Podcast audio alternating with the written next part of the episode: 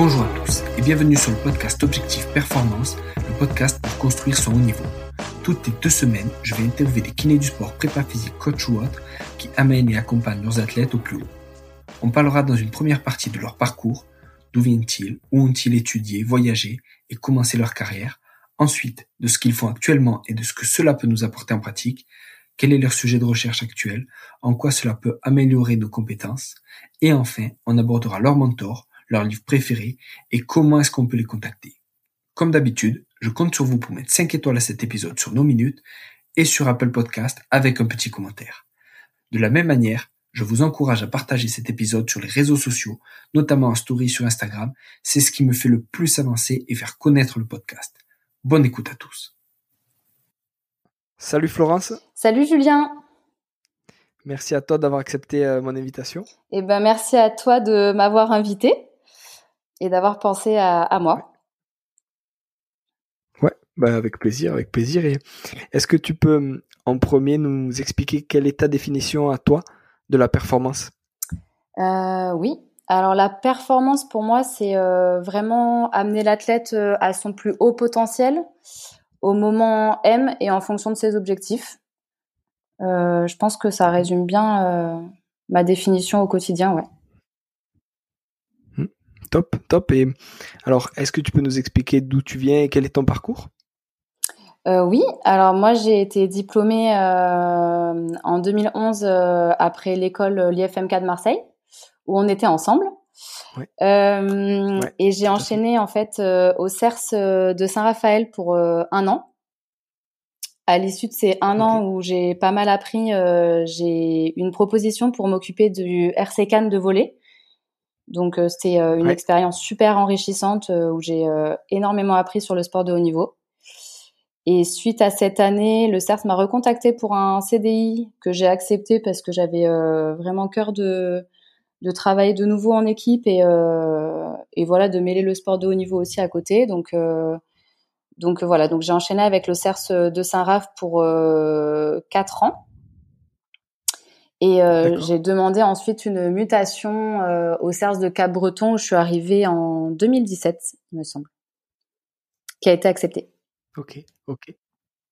Ah super, super. Et alors justement à Cannes, dans le volet, qu'est-ce que tu faisais? Quel était ton rôle?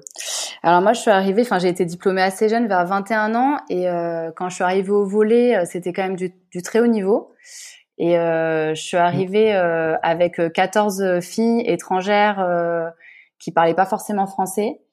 Euh, et j'étais assez seule dans le staff en fait. Donc du coup, c'était, euh, je prenais la, la relève d'une autre kiné qui m'avait vraiment bien briefé, qui m'a vraiment euh, mis le pied à l'étrier. Mais ça reste quand même vraiment du terrain où il faut s'adapter et rester vraiment polyvalent. C'est-à-dire qu'on n'est pas vraiment que dans le soin, ni dans la prévention, ni dans la prépa physique on est amené à faire euh, de l'administratif parce que les patientes, euh, enfin les joueuses sont serbes, euh, italiennes, croates, donc elles parlent pas français. Il faut s'occuper de leur transfert pour les amener à droite à gauche. Il faut s'occuper pendant les entraînements. moi, je participais à tous les entraînements, les matchs, donc je faisais tous les déplacements. Je m'occupais de la diététicienne, enfin de, de tous leurs rendez-vous, de les accompagner à droite à gauche. C'était vraiment une super expérience c'est ouf. Et, quel pato t'avais alors dans ce sport? Alors sur l'année où moi je l'ai fait, j'ai pas eu euh, énormément de blessures, donc euh, j'ai eu de la chance pour elle, mais euh, un peu moins de, recul pour moi. On avait une opération sur la luxation des fibulaires, mais qui était quelque chose de plutôt chronique. Et après des petites entorses, douleurs chroniques de l'épaule. Mais voilà, c'était c'était vraiment une expérience très riche humainement et professionnellement. Ok. Et pourquoi alors et comment tu repars justement au CERS de Seraf après? Ben justement, le fait que j'étais seule dans le staff, donc à gérer 14 filles, ben on se retrouve à conduire le minibus à 4 heures du matin. Le lendemain, euh, on ramasse des ballons et puis après, euh, on s'occupe de la pharmacie et puis le médecin, euh, il est pas là, donc je fais, enfin voilà, on fait tout. On s'occupe des compléments alimentaires, on s'occupe de de vraiment tout. Moi, je, je me, j'avais vraiment l'impression d'être couteau suisse. Et en fait, cette impression un peu d'avoir euh, envie de se recentrer sur euh, ben, la performance et un peu plus être spécifique sur euh, la traumato et, et vraiment les blessures à proprement parler, quoi. J'ai toujours eu un petit regret de ne pas avoir fait quelques années de plus, mais le dilemme était était là entre refaire des années où j'aurais peut-être pas eu la possibilité de retourner après au CERS et et bon, je regrette mm. pas parce que c'était une année super importante et et voilà, je regrette pas. C'était des super bonnes années. C'est top. Et au CERS, alors quel était ton rôle à ce moment-là? Euh, au CERS de Saint-Raphaël, j'étais kiné euh, quand je suis arrivée. Euh, j'ai tout de suite fait une formation DU kiné du sport à Nice. et en fait, on avait pour but de, le, en fait, au CERS de Saint-Raphaël, c'est beaucoup de patients qui sont externes, donc on peut avoir du haut niveau, mais aussi des patients qui sont de la de la région.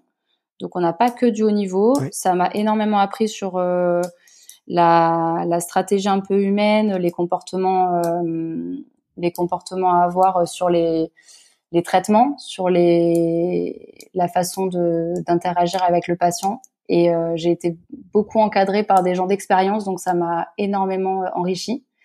Sur le côté technique, c'était mmh. peut-être un petit peu moins important, mais euh, mais j'ai beaucoup appris quand même sur sur ces aspects-là. On avait on avait quand même des bons joueurs en rugby, notamment du du RCT ou même Stade Toulousain. Donc euh, c'était quand même euh, skieur aussi. On avait beaucoup, on avait un partenariat avec les skieurs et athlétisme, donc euh, c'était quand même assez riche. Ah, c'est génial. Et, et hum, pourquoi après ça tu demandes d'aller à Cabreton bah, ça faisait du coup six ans que du coup j'étais un petit peu dans ce dans cette boucle là. Euh, j'avais déjà un petit peu fait le tour sur euh, sur un peu la question du poste du post opératoire traumato euh, on était quand même un mm. peu, on était un peu limité par euh, la place qu'on avait en, au CERS de Saint-Raphaël où c'était un peu limité. Et euh, bah, c'était envie aussi de, voilà, de, de, voir autre chose, de, de s'enrichir, de, de, se développer, de se perfectionner. Et euh, j'ai trouvé que c'était le bon moment. Je suis venue visiter le, la côte, la côte landaise. Mm. Et en visitant le CERS, bah voilà, un peu le coup de cœur pour l'établissement, l'envie de, voilà, d'un renouveau, d'un nouveau souffle, quoi.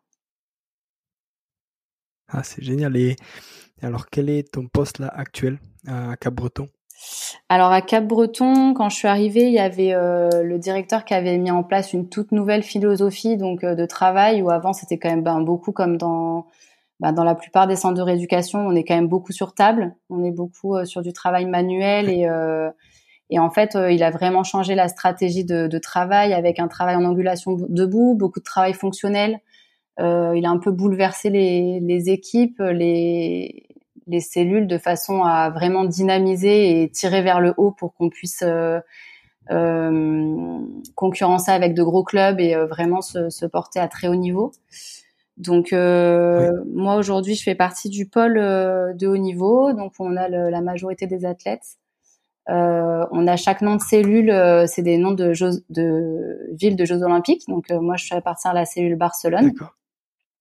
Et, euh, et voilà, donc je suis arrivée en fait au moment euh, où tout basculait un petit peu dans cette nouvelle euh, philosophie de travail et qui me correspondait euh, complètement. Donc euh, c'était ce que je recherchais et quand je suis arrivée, c'était vraiment un petit peu le l'aboutissement quoi. Donc c'était beaucoup de chance. C'est génial. Et alors dans ta cellule Barcelone au niveau, oui. elle est composée de qui? Quel, métier il y a et qui c'est qui la compose? Alors, on travaille énormément en équipe. On a donc un médecin qui est référent de la cellule. Euh, et ensuite, j'ai trois, j'ai trois collègues, collègues pardon, qui sont euh, kinés et j'ai euh, deux collègues qui sont préparateurs physiques. Donc il y a Thibaut, Gustave qui travaille avec moi en fait en tant que kiné où on est vraiment le, le noyau kiné. Il y a Maxime qui est mon référent qui est à double casquette kiné prépa. Et ensuite, il y a euh, Frédéric euh, qui est préparateur physique là où je travaille. Et ensuite, on a Marcelo qui est euh, également qui s'occupe vraiment de la performance sur les réathlés un peu plus poussés, qui travaille également affilié à notre cellule. Ok. Et donc vous, vous vous occupez que du haut niveau, c'est ça, hein, ce que tu disais? Ouais, donc par haut niveau, on entend toutes les tous les patients, tous les athlètes qui sont professionnels, qui vivent de qui vivent de ça donc avec des exigences euh, et des, euh, des, besoins de retrouver euh, leur fonctionnalité au plus vite quoi. Donc donc voilà, donc on a mis en fait c'est vraiment un tri mais plutôt par intensité parce que c'est des patients qui peuvent tolérer une charge de travail assez importante, qui ont des intensités également importantes et, et sur leurs objectifs. C'est vraiment les groupes vont se tirer vraiment vers le haut, quoi. Donc c'est par rapport à ça qu'ils sont dédiés à une cellule particulière. Ouais. Et du coup, au CERS de Cap-Breton, à part cette cellule haut niveau, est-ce qu'un patient, euh, euh, j'allais dire lambda, mais quelqu'un qui se fait voilà, qui se fait le LCA euh, au ski, euh, qui fait pas du sport professionnel, mais voilà, qui touche un peu à tous les sports, est-ce que lui, il peut être pris en charge au CERS ou pas du tout?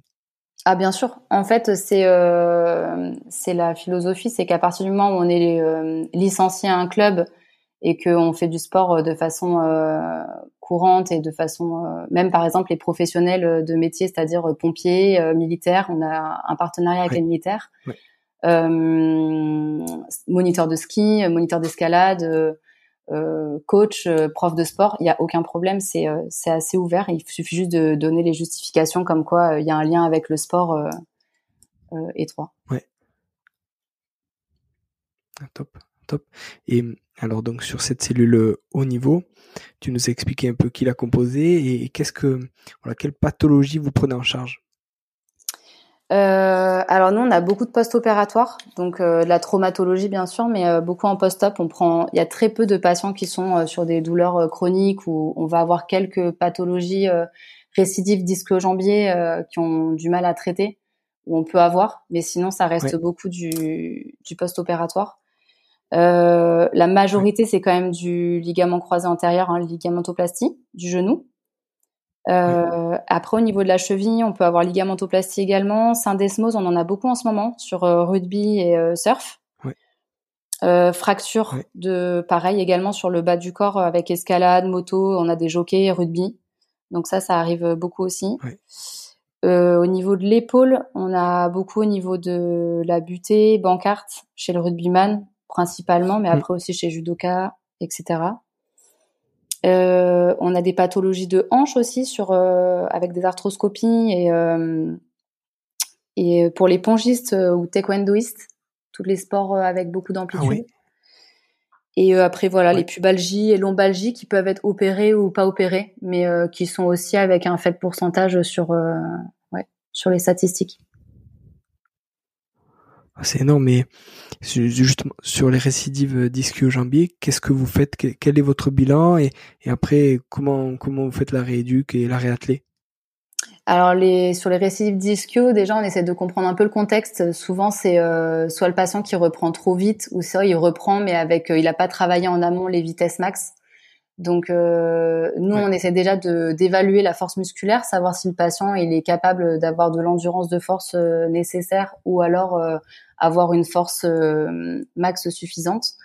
Donc ça, on essaie de l'évaluer. Donc en premier, c'est sur le biodex si c'est possible. Sinon, c'est avec un travail euh, d'endurance de force où on voit tout simplement fonctionnellement le déficit.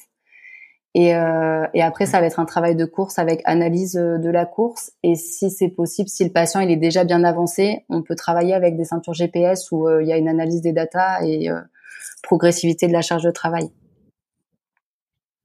D'accord. Et, l'analyse, alors sans, le GPS, vous le faites sur quoi? Euh, C'est-à-dire sans le GPS euh, Juste avant le GPS, tu disais on, analyse sa course à pied. Est-ce que vous avez un, tapis instrumenté? Est-ce que vous le filmez? Alors, euh, y a, on a l'altergé vraiment dans les prémices des courses qui sont qui sont faites. Donc l'altergé, c'est un tapis de course où on peut décharger un peu le poids du corps. Ça, c'est vraiment euh, les, les prémices euh, de la course. Sinon, euh, ça va se faire sur le terrain avec des éducatifs et euh, avec des séances typées soit éducatives, soit vraiment vitesse, quoi. Mais on aborde la vitesse que quand le patient, on sent que musculairement, il est capable de d'encaisser les charges, quoi. D'accord, d'accord, top. Et pareil pour les syndesmoses, qu'est-ce que qu'est-ce que vous faites en bilan et en réduc? Les syndesmoses de cheville, euh, il y a eu des protocoles là qui ont été pas mal accélérés sur euh, notre avec le docteur Cordier à Bordeaux.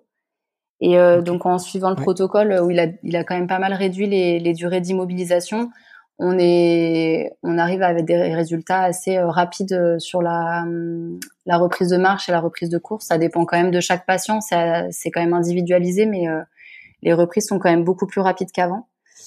Euh, sur les syndesmos, c'est toujours euh, un peu le même principe. Par contre, on, on, essaie de garder bien les amplitudes pour avoir euh, une cheville fonctionnelle, d'avoir une cheville bien sèche. Souvent, c'est des fois un peu ce qui pêche chez les patients qui sont un peu costauds.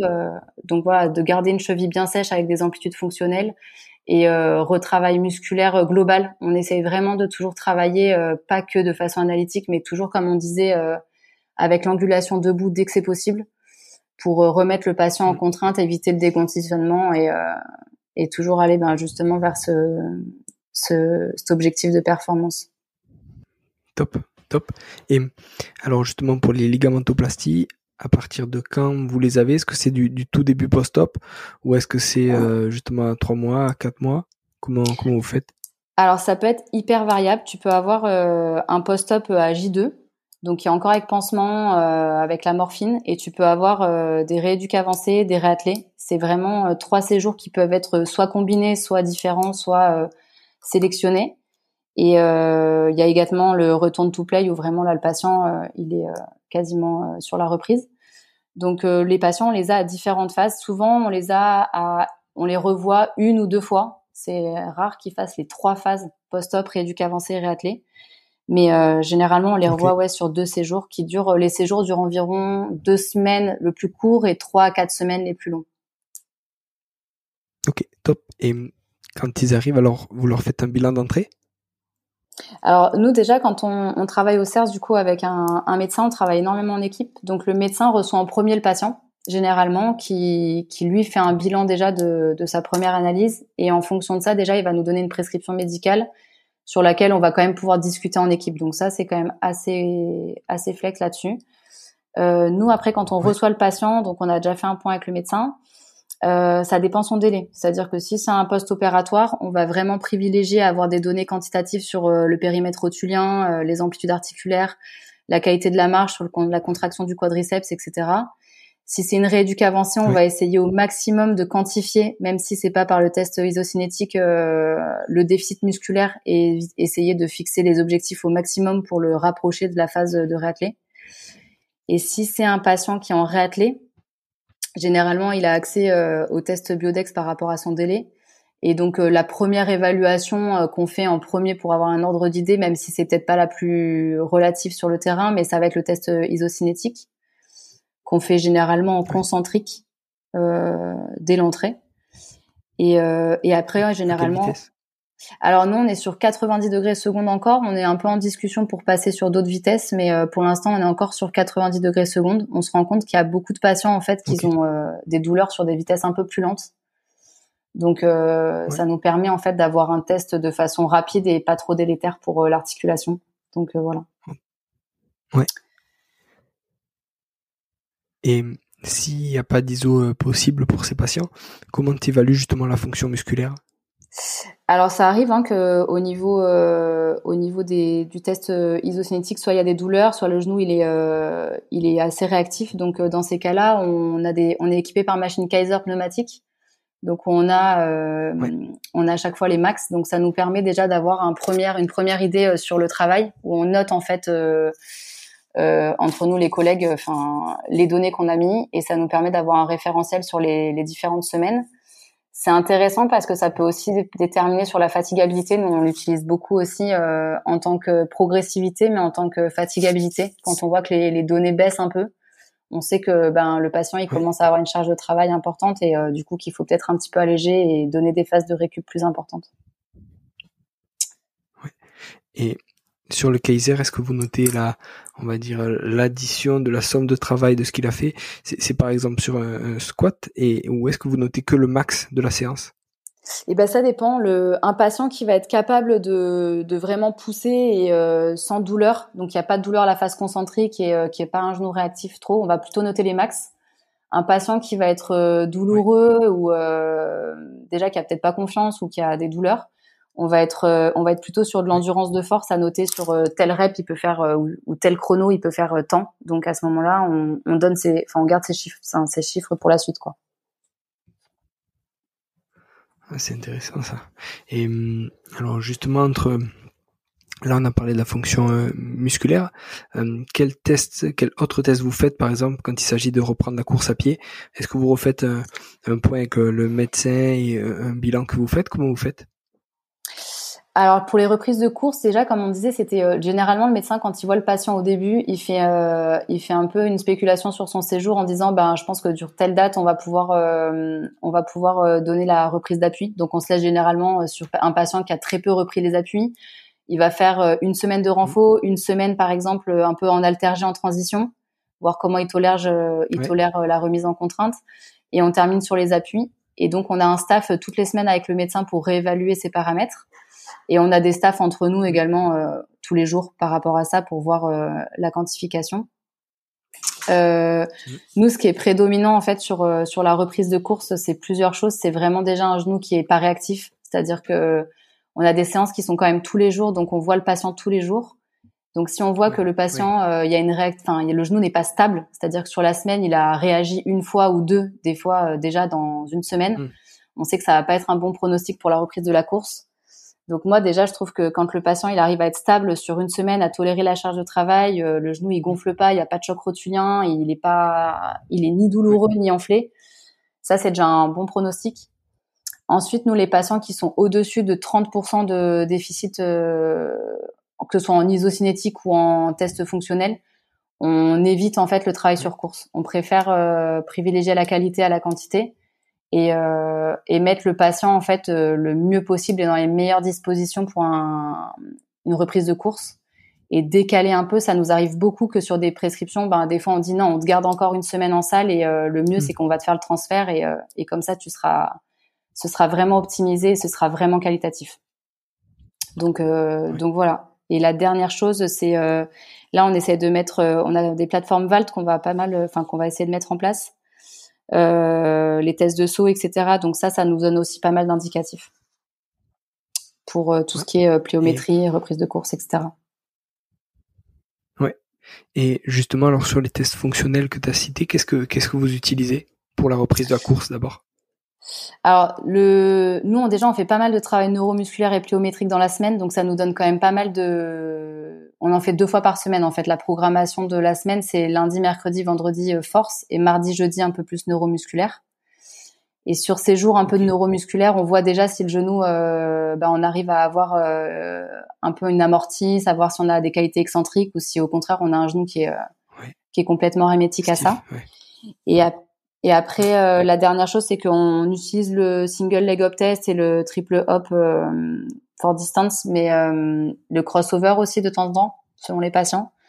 Mais on se rend compte que voilà, les, les, c'est en mettant vraiment de l'intensité sur certains tests qu'on arrive à voir le plus de choses, quoi. Ou le de travail, pardon. Et ça, tu le fais pas pour la reprise de la course, tu le fais plus pour le retour au sport? Sur les, les hop tests, tu veux dire? Ouais, ouais, ouais. Les hop tests, en fait, c'est ce qui est compliqué, c'est que on se rend compte que les patients, s'ils le font et qu'ils sont déjà froids, c'est un peu compliqué, c'est un peu, ça peut être un peu douloureux, nous sur certaines euh, ligamentaux. Ouais. Et ensuite, c'est qu'il y a une il y a un éducatif hyper important. Un patient qu'on va le faire le premier jour, on lui explique, euh, il va le faire. Euh, S'il suffit qu'on lui fasse le lendemain, il a déjà compris l'éducatif, les tests sont déjà pas les mêmes. Donc ça, c'est euh, la première chose. Hmm. Et la deuxième chose, c'est qu'on se rend compte que c'est le saut vertical aussi qui est euh, prédominant dans bah, dans les qualités euh, excentriques et surtout dans les qualités musculaires. Donc voilà, c'est un test qu'on va faire parce que ça nous donne toujours un indicatif, mais euh, c'est peut-être pas celui qui est prêt. Enfin, en termes de test, euh, ça nous donne un, des données, mais en termes de qualité, c'est peut-être mmh. pas celui qu'on préfère. En tout cas, personnellement. D'accord. Et, et sur le, le, test vertical, de saut vertical, euh, avec quoi tu mesures? Alors justement, là, on était justement dans cette euh, problématique. On faisait, on n'avait pas de moyen de le quantifier. Donc là, on va investir dans des plateformes euh, VALD, donc ouais, des plateformes de force. Ouais. Et euh, on l'a testé sur pas mal de patients. Ce qui est hyper intéressant, c'est que c'est euh, c'est vraiment en corrélation avec ce qu'on voit sur le terrain. C'est vraiment en corrélation avec ce que nous on analyse sur tout ce qui est travail neuromusculaire pliométrique et c'est en analyse avec aussi euh, avec nos tests biodex donc euh, c'est hyper intéressant Ce qu'il va falloir euh, gérer, c'est l'analyse des données parce qu'il y a énormément de données euh, et être pertinent et pas se perdre dans, dans, toutes les données, mais rester pertinent sur euh, ce que nous on recherche. Quoi. Mais je trouve que c'est hyper intéressant. C'est clair. Et ça, du coup, quel, on a parlé de retour à la course à pied. Quel test Est-ce que tu utilises d'autres tests encore pour le retour au sport pour valider, on va dire, 100% pour le retour au sport, ou est-ce que tu te, tu gardes ces mêmes tests mais ton critère, tu, tu parlais de 30%, ton, ton critère de 30%, il, il devient plus restreint, entre guillemets? Ouais, alors en dessous, pour reprendre vraiment le sport, euh, on, on, privilégie des tests en dessous de, enfin, entre 12 et 15%. En dessous, on considère que ça commence à être, euh, à être bon en termes mmh. d'isocinétique. Après, euh, je trouve que moi, il y a toujours euh, cinq paramètres en fait qui me, où je trouve que c'est hyper important parce que si on a un genou qui est euh, hyper fort mais par contre qui est réactif, pour moi c'est pas forcément un bon critère de reprise euh, au sport. Alors que tous les autres voyances peuvent être verts, mais un genou qui est réactif, ce sera jamais de bon pronostic.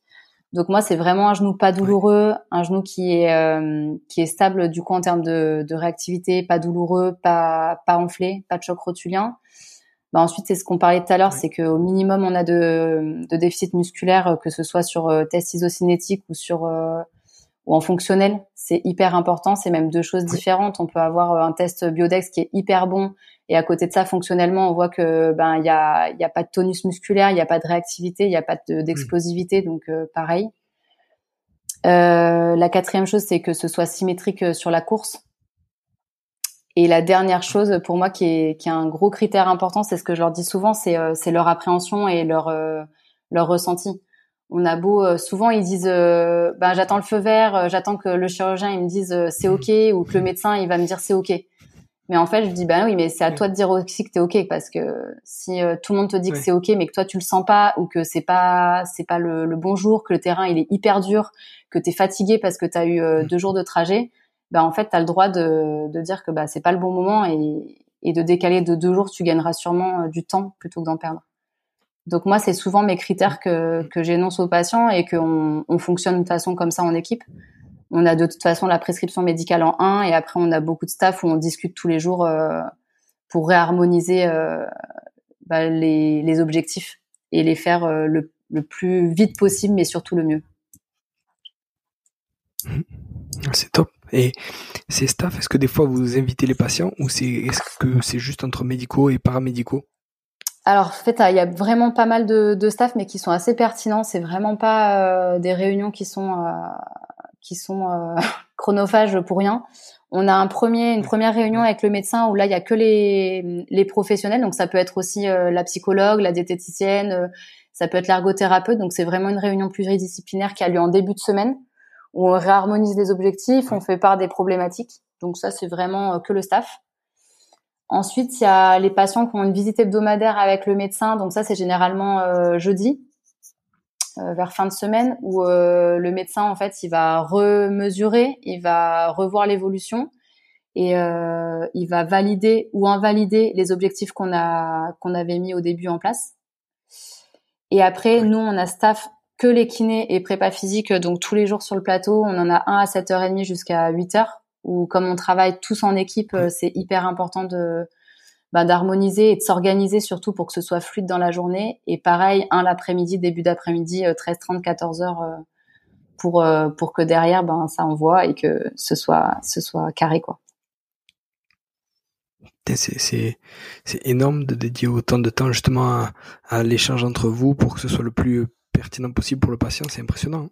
Ouais, c'est. Je pense que c'est exactement ça. C'est que on a déjà, on a vraiment beaucoup de chance de d'avoir une équipe aussi dynamique, de s'entendre vraiment aussi bien et et d'apporter tous euh, ben notre petite euh, patte euh, pour que les athlètes soient le, le, mieux pris en charge possible.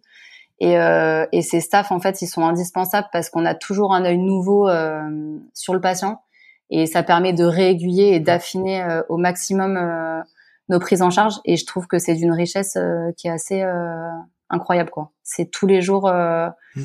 bah, tous les jours intéressant et et justement c'est ce qu'on disait c'est adapté au moment M et en fonction des objectifs et c'est pour ça que pour moi ça représente vraiment la performance. Mm. C'est clair et justement la relation avec les clubs. Tu vois comment comment vous communiquez les données du patient euh, vis-à-vis des clubs Est-ce que vous communiquez tout? Est-ce que vous faites un bilan tortille ou est-ce que vous dites que certaines choses parce que le patient, euh, enfin ou le, joueur ou l'athlète, il veut pas tout communiquer? Ou tu vois comment vous gérez ça? Alors la première chose, c'est que nous on essaie de faire les choses de façon assez euh, assez réglementaire, c'est-à-dire que le médecin, il doit, il appelle le médecin, le kiné, le kiné, le prépa, le prépa. Globalement, comme ça, chaque corps de métier se réfère à ce qu'il a besoin de travailler.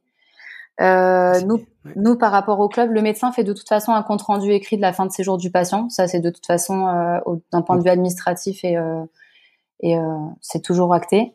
Et nous, euh, nous, le patient, souvent, il nous demande un programme de sortie.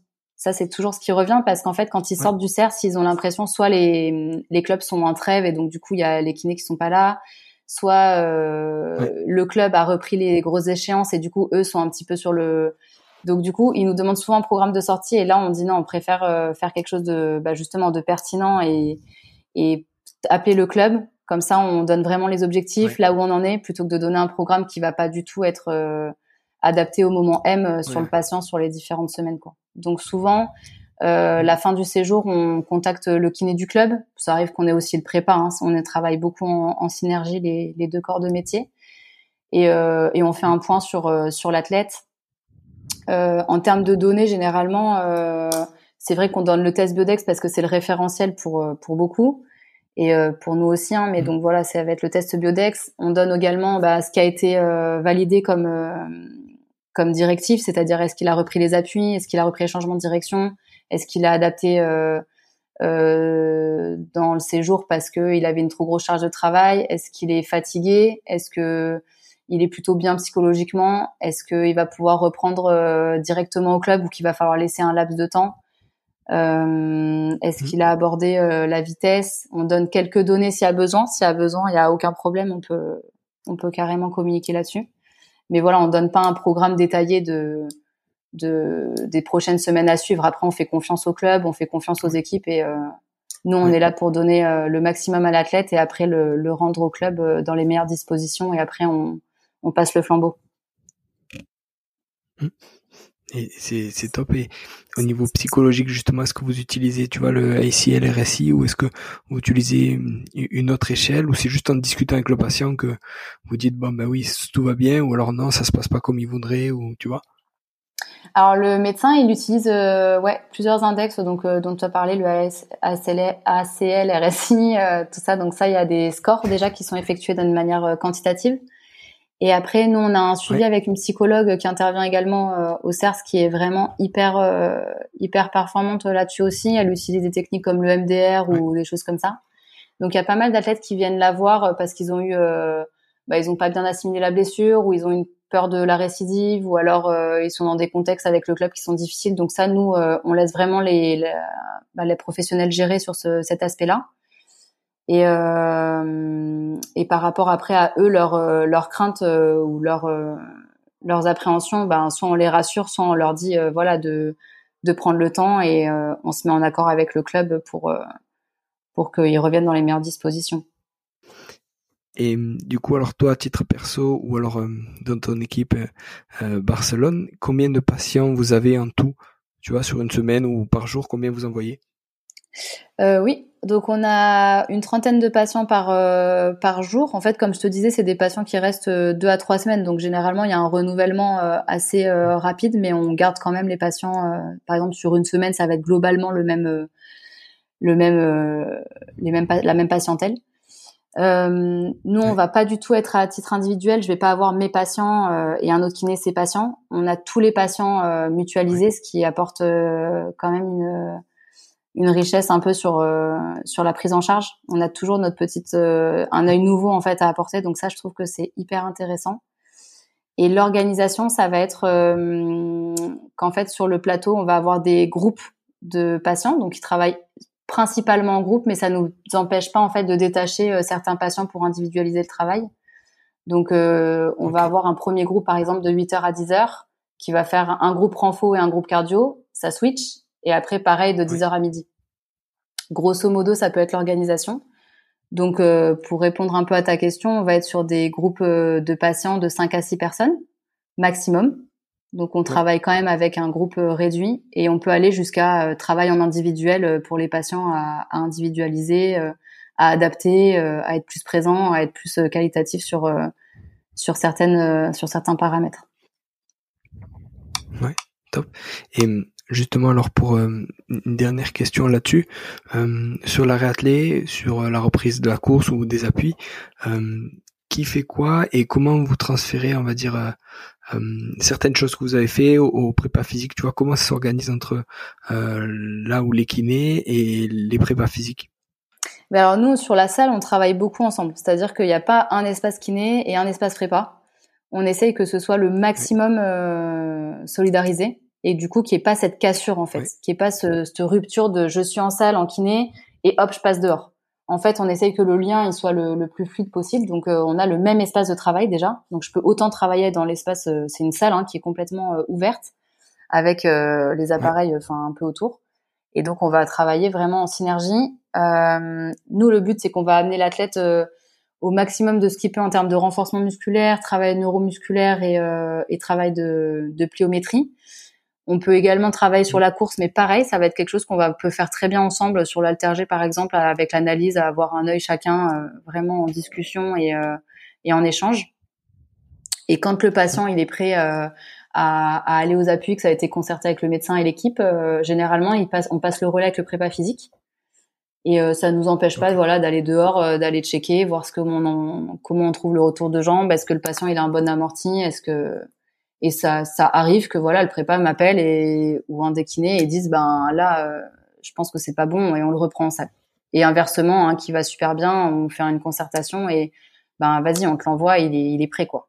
Donc euh, donc voilà, on travaille énormément en synergie et je pense que c'est un peu la force du de, la cellule où on arrive à, à travailler en équipe de façon euh, assez solidaire. Oui, oui, oui.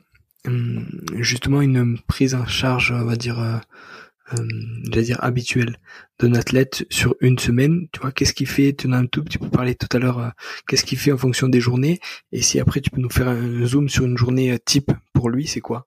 Ouais. Ok. Euh, donc nous, comme on disait, le lundi, le lundi, généralement, ils ont coupé une journée et demie, voire deux jours. Donc le lundi, on fait une remise en charge progressive, donc c'est un rappel de force avec un thème force sur le lundi quand même, mais on remet une charge progressive. Hein. On reste sur. Euh, donc généralement, euh, on augmente euh, la charge, on fait un travail placé. ça va dépendre pas mal aussi de la, de la forme des athlètes, donc on essaye pas mal de voir leur fatigabilité, voir leur récupération. Le mardi, ça va être un travail neuromusculaire, donc assez près du sol et travail plio. Le mercredi, on baisse complètement la charge de travail. Donc là, le mercredi, c'est jour off. Donc là, on en profite pour faire des soins, refixer les objectifs. Euh, on, voilà, on essaie d'avoir cet échange un peu plus individuel avec eux parce qu'on va pouvoir, euh, on va pouvoir prendre le temps de bah, d'augmenter en fait un petit peu les échanges euh, entre l'athlète et, et le staff. Le jeudi, on repart sur un travail un peu intense neuromusculaire et plio. Et vendredi, euh, bonne journée aussi sur euh, travail de force. On remet pas mal de contraintes avant le week-end où on rebaisse la charge de travail. Ouais. Et, donc le week-end, ils ont pas de séance ou ils ont un, travail à faire euh, en individuel? Alors le samedi matin, nous, on a une garde où on tourne généralement chacun. Ça peut être très très variable. On essaie d'adapter pareil. C'est comme on disait au maximum. On a des patients qui vont arriver fin de semaine, donc alors, au début de leur séjour. Donc eux, c'est mm. sûr qu'ils vont travailler. Et les patients, bah, on le voit. Hein, de toute façon, quand on voit que les chiffres baissent, que l'intensité baisse, qu'on a des, on a des constantes comme ça, où on voit que le matin, c'est, ils mettent plus de temps à aller sur euh, l'échauffement. Des choses comme ça, c'est des patients qu'on va, on va couper et on va privilégier euh, vraiment la récupération euh, plutôt que le, de faire une routine ou un rappel de force qui va pas être efficace et qui va être plutôt délétère pour l'athlète. Et alors, pour un athlète justement sur une journée type, à quelle heure il commence et quelle activité il a durant toute la journée? Alors nous, le, le mot, c'est que dans la, dans la cellule, c'est qu'il n'y a pas de routine. Donc euh, les patients, c'est rare, enfin c'est très rare qu'ils auront un planning qui change pas du tout sur le sur le sur le séjour. On va essayer d'adapter au maximum pour euh, homogénéiser les groupes et euh, rendre le, le, séjour le plus le plus attractif possible. Donc on va tout le temps adapter. donc ça peut être, on va dire vraiment le type type où ça ne bougerait pas. Par exemple, si le patient il fait un 8 heures 10 heures avec nous en salle, donc 8 heures, on va dire qu'il fait un travail de renforcement membrin si c'est un ligamentoplastie de genou avec une dominante quadri. il va enchaîner sur un travail cardiovasculaire sur vélo ou sur Spark, peu importe. Enfin, ça va dépendre des thèmes de chaque jour en fonction des des, des, patients. il aura un récupération généralement de 11h à midi avec euh, on a pas mal d'espaces qui sont dédiés à la récup, notamment de la récup sèche qui est euh, au bout de la piscine avec des bottes de presso, game ready, euh, tapis massant pour le dos, des bottes pour les pieds, etc. Donc ça on utilise pas mal ces créneaux pour euh, pour que l'athlète puisse se ressourcer entre les, les séances. Et après l'après-midi, ça va être soit le patient il a les appuis extérieurs, donc on privilégie les appuis extérieurs, soit le patient il a un déficit mm. de force et on va vraiment individualiser sur euh, sur ces problématiques. On peut utiliser le BFR, on peut utiliser euh, euh, le recrutement, enfin sur ces, ces, déficits spécifiques à lui sur sur tel pattern de mouvement où il est déficitaire. donc ça va être vraiment mm. plus individuel. Et après, ils peuvent avoir du renforcement du haut du corps, du coup pour éviter le déconditionnement, par exemple sur les rugbyman qui ont besoin d'une charge de travail mm. assez importante s'ils sont par exemple en réathlé et qu'ils ont un, un objectif de reprendre la compétition euh, assez rapidement. Et pour finir, ben, balnéothérapie, euh, c'est un créneau de 17 à 18 pour soit les patients qui n'ont pas encore l'appui, qui sont encore sur une phase de rééduc avancée post-op, ou alors on peut mettre des patients en récupération euh, sur du bain froid, sur du contraste ou des choses comme ça, ou tout simplement du chaud pour pour, pour se détendre. quoi. C'est leur petit moment oui, ils peuvent mmh. baisser un peu le l'exigence et le rythme. quoi. Ouais, ok. Et, et alors toi, une, une semaine ou plutôt même une, une journée type, justement, qu'est-ce que tu fais et comment tu navigues entre tous ces postes? Alors euh, c'est ce que je te disais, c'est que ce qui est euh, c'est ce qui est hyper euh, intense, ce qui est hyper exigeant et en même temps ce qui est hyper passionnant, c'est qu'il n'y a pas une journée qui se ressemble. Tu vois là le programme que je viens de te donner ce matin, euh, ben aujourd'hui on l'avait peut-être euh, modifié parce qu'en fait on a il y a des gros chaleurs, on a commencé par les appuis ce matin donc on a dû refaire toute l'organisation. Euh, il y avait ça, et puis on a voulu un peu casser les routines pour éviter aussi que les patients ben, qui reviennent et que ce soit toujours un peu aussi les mêmes séjours et mettre beaucoup de pertinence dans, dans nos prises en charge. Donc euh, voilà, donc tu vois par exemple aujourd'hui ça, ça a rechangé.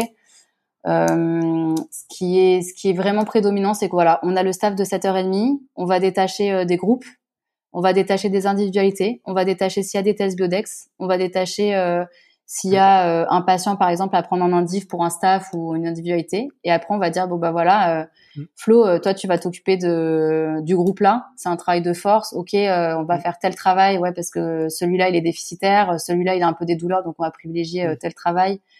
Et toi tu vas faire le test biodex, toi tu vas faire ça, et en fait bah à 8 heures tout le monde est calé sur la tâche qu'il a à faire. Et, et donc voilà quoi, on arrive et les patients ils sont au rouleau et, et tout est calé. Et après, il y a la réalité où parfois ça peut changer. Mais euh, globalement, ça se passe comme ça. ouais. Top, top. Et alors, euh, Flo, justement, euh, qui c'est qui t'a inspiré? Est-ce que tu as des mentors? Euh, ouais, alors moi j'ai des mentors, c'est euh, c'est vraiment des mentors euh, bah, qui sont pas forcément reconnus dans le monde de la kiné du sport, de la performance et de la prépa, mais c'est des kinés, des, des prépas que j'ai rencontrés euh, tout au long de ma carrière et euh, qui m'ont vraiment apporté ce côté, euh, ben un peu soit le côté humain, soit le côté performance, soit un peu l'abord qu'il faut avoir un peu avec les sportifs, hein, le côté motivationnel qui est hyper important en fait. C'est c'est des fois beaucoup de ben voilà de mettre de l'intention dans ce qu'on fait, de mettre de voilà du focus et donc moi voilà, je vais je vais citer des noms mais que personne peut-être ne connaîtra, mais j'ai eu Didier Raoult qui s'occupait pas mal. C'est pas grave, c'est pas grave. Qui s'occupait pas mal des rugbyman euh, à Saint-Raphaël, donc qui m'a vachement apporté. Après, euh, bah voilà, j'ai travaillé. Euh, bah là, je travaille quand même avec Marcelo qui s'occupait du PSG, Max avec qui bah, tu as connu aussi, mais qui est hyper intéressant. je pense qu'en fait, c'est plus que des mentors, mais c'est des gens qui vont m'apporter tous les jours une connaissance, un, un aspect différent de voir l'athlète, un aspect différent de voir le travail. Euh, un, vraiment, euh, voilà, c'est c'est en continuelle évolution et moi je me je me régale tous les jours à, à apprendre et à à voilà à me faire des brainstorming et à, à me remettre en question sur mmh. sur plein de choses et, et j'ai eu de la chance vraiment de je pourrais pas tous les citer mais euh, j'ai eu beaucoup de gens j'ai eu la chance de rencontrer beaucoup de gens très bienveillants et et super intéressants sur professionnellement et humainement donc donc voilà Top. Et est-ce que tu as des livres justement qui te, euh, on va dire pareil, qui t'inspirent ou dans lesquels tu te replonges régulièrement pour euh, apprendre ou réapprendre des trucs?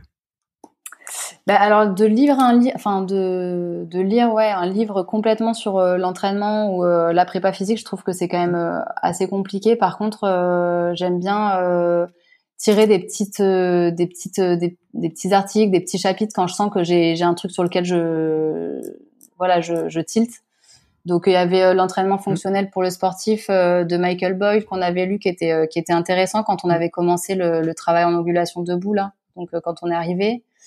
la Bible de la prépa physique que j'ai lu pas mal quand j'avais le Covid. Donc du coup que j'avais voilà que c'était une bonne idée mais bon le cycle de Krebs et tout ça voilà c'est des choses où on lit quand on a certaines problématiques. Après moi j'aime beaucoup comme je te disais euh, au-delà de, de, lire beaucoup, c'est vraiment euh, l'expérience qui me nourrit euh, énormément.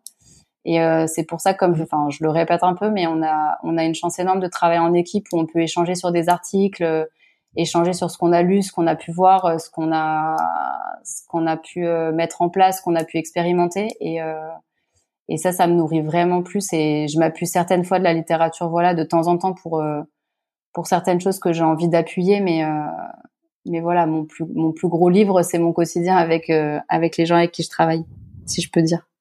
Hmm. Ah, c'est bien dit, c'est bien dit. Et Flo, alors s'il y a des gens voilà, qui veulent en savoir plus sur euh, comment fonctionner ou, ou sur toi, ton rôle et tout ça, où c'est qu'on peut te joindre? Ben moi, je suis vraiment disponible sur. Euh... Alors, on a créé un peu les, les, réseaux sociaux pour les patients parce que c'est une façon euh, facile pour eux d'interagir. Donc, on a Instagram où euh, moi j'ai mon mon nom, c'est Amori A M O R Y F L O tout attaché. Où euh, voilà, il n'y a pas de souci si il y a des questions. Il y a beaucoup de d'athlètes aussi qui nous contactent par ce biais-là pour pour des questions ou leur remise en en, en forme. Et sinon, j'ai mon mail amoriflo@gmail.com et, euh, et j'ai mon numéro si, si aussi il y a besoin, 06 13 46 34 94. Mais euh, je reste vraiment euh, disponible et, et, ouverte à tout échange. Top, top, super Flo, merci beaucoup. Eh ben merci à toi, c'était un réel plaisir d'avoir en pu faire, enfin pu faire ce podcast ensemble après moult péripéties. et, Vas-y, vas-y. Et voilà, donc j'espère, euh, j'espère que ça, ça plaira et que et pouvoir échanger avec euh, plein de personnes qui sont euh, dans, dans le sport aussi et, et qui sont passionnées de ce quotidien-là. Et, et s'ils sont passionnés de, de, hacking et tout pour pour tuner des ordinateurs qui marchent pas, ils peuvent te contacter aussi. Alors ça, ils peuvent, mais je sais pas si je serai si je serai la meilleure référente, mais mais oui, ils peuvent. J'ai réussi, j'ai réussi. Donc voilà. Pas de souci. Merci beaucoup. Et bah de rien, merci à toi et euh, bonne continuation. Merci pour euh, tout ce que tu fais. Pas de souci. À plus Flo. Salut. À plus. Ciao. Voilà. Merci d'être allé au bout de cet épisode. J'espère que vous êtes régalé autant que moi. Si vous voulez m'aider, le mieux est de partager cet épisode au plus grand nombre. Parlez entre vous. Débriefez-le que ce soit en live ou sur les réseaux. Qu'en avez-vous retenu? En quoi cet épisode peut vous aider à construire votre haut niveau. N'hésitez pas non plus à me faire un retour ou à me proposer des personnes à interviewer, je répondrai avec plaisir. À très bientôt pour un nouvel épisode.